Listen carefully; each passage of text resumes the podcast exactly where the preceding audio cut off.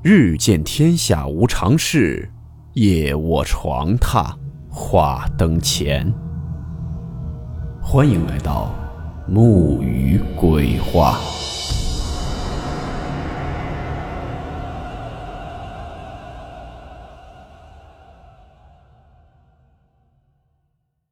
大家好，我是木鱼。今天的这个故事算不上可怕，可以说是一种比较离奇的经历。想必很多人对人死后的世界充满了好奇。今天这个故事讲述的就是一位老人死而复生后的回忆。故事名称：孤姥姥的阴间历程。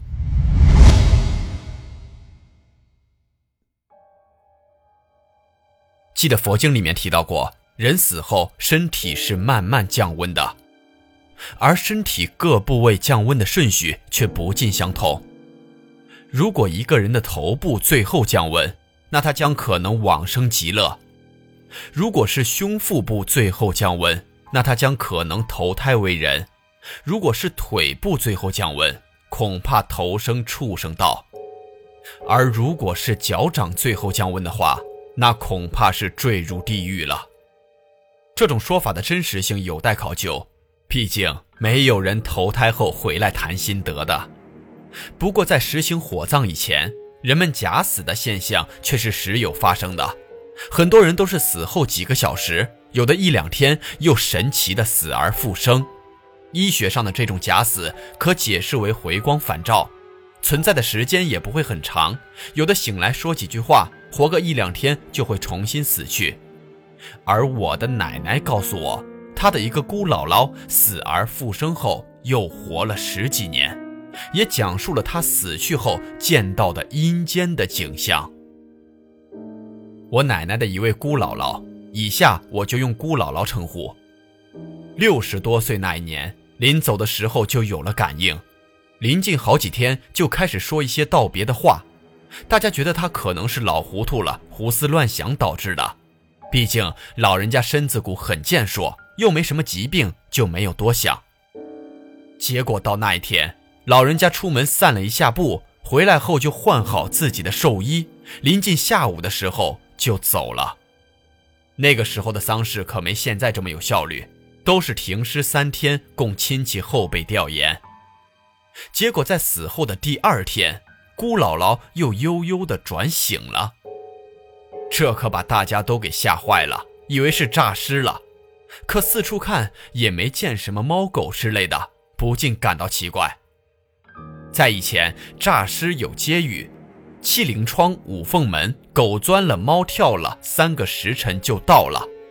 有说法是猫狗身上有静电，刺激尸体的神经，能形成短暂的肢体反应；也有说法猫狗招邪，引来恶灵夺舍，以至于在办丧事的时候，怀孕的女子是不能上前的。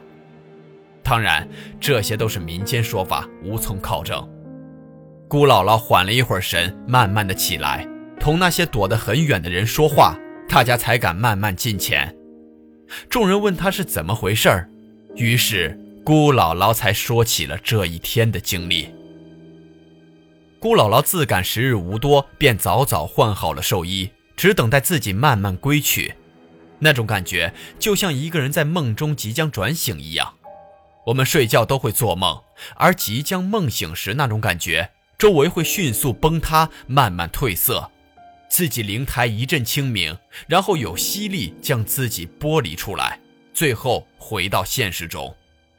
人生如梦，或许一个人能感觉到自己的时日的时候，也有大梦将醒的感觉吧。姑姥姥说，看到自己慢慢飘了起来，飘飘荡荡的进了一个路口。然后就进入了另一个世界。那是一个朦胧的世界，没有阳光，没有星辰，四周都是灰蒙蒙的。有一条小路通向远处的一个镇子，镇子也是朦胧的，像是笼罩着一层雾气。小路两边是零星的树和齐腰高的荒草，都是那种退败的、死气沉沉的样子。路上也有三三两两的行人，低着头各走各的。于是姑姥姥就慢慢的往前走，心里的感觉就是要往前走。虽然是走，但没有行走的感觉，也没有触摸感，完全就是一种意识在移动。姑姥姥来到了一个镇上，那是一个有着各色建筑的小镇，但却是毫无生气的小镇，灰暗、颓败、死气沉沉。镇上的人也是一个个低头慢行，毫无生气。反观自己，却像是一个初来乍到的孩童。姑姥姥继续向前走，忽然一个老太太在路边向她招手。姑姥姥走近一看，是自己故去了十几年的一个婶子。婶子吃惊，问：“你怎么也来了？”姑姥姥说自己感到时日无多，迷迷糊糊的就来到了这儿。婶子领着她进了一个房子，房子里是她的叔叔，看到她也是吃惊的表情。姑姥姥的叔叔沉吟了一阵，说：“能到这里的都是魂寿未尽而阳寿已满的，只是你无病无灾，还该有个十几年的寿命，你也不该待在这儿啊。”说罢，牵出了一匹白马。让姑姥姥骑了上去，并嘱咐道：“无论发生什么情况，都不要出声，也不要回头，一回头可就出不去了。”然后一拍马屁股，送姑姥姥上路了。进镇子很容易，迷迷糊糊，但冥冥中似有东西牵引；而出镇子却不是那么容易的，会受到很多东西的阻隔。姑姥姥趴在马背上，四周传来的是呼啸的风声，如悲如泣；身后传来的是无尽的哀嚎，似怨似嗔，还夹杂着一阵阵亲切的呼喊，让你忍不住想回头看一眼。还有那种无尽的拉扯的力道，好像要将姑姥姥硬生生从马背上向后拽下去一般。姑姥姥知道此时是万万不能回头的，马儿是只顾奋力向前，不时发出阵阵脆耳的嘶鸣。这种声音就像心烦意乱时寺庙突然出现的那种钟声，让人心神安定。身后的声音渐渐远去，那种拉扯的力道也逐渐减弱。姑姥姥抬眼看向四周，已经不是自己刚走的路了，已经走到了一个陌生的地方。马儿继续向前跑，穿过荒草，穿过丛林，渐渐奔到了一片山丘旁。姑姥姥突然有了一种亲切的感觉。是一种冥冥中的感应。马儿跑到山丘上，猛地向前一跃。姑姥姥只觉得周围是白光一闪，又出现在了走时的那个路口上。胯下的马儿已经消失无踪，只有自己还在飘荡。继而一股子力道将自己拉扯，又慢慢回到了自己的身子上，然后悠悠地行转了。姑姥姥跟众人说自己的经历，大家都啧啧称奇。也想到姑姥姥的确有一个早已故去又无儿无女的叔叔婶子。此后，姑姥姥活着的十几年，每次逢年过节都会去祭拜那个让自己在世为人的叔叔和婶子。都说人生如梦，或许我们都只是生活在一场大梦之中，花天酒地、纸醉金迷，沉迷梦中而不自知。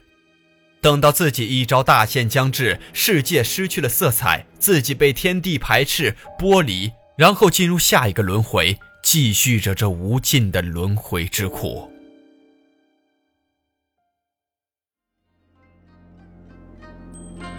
好了，我们今天的故事到此结束，祝你好梦，我们明晚见。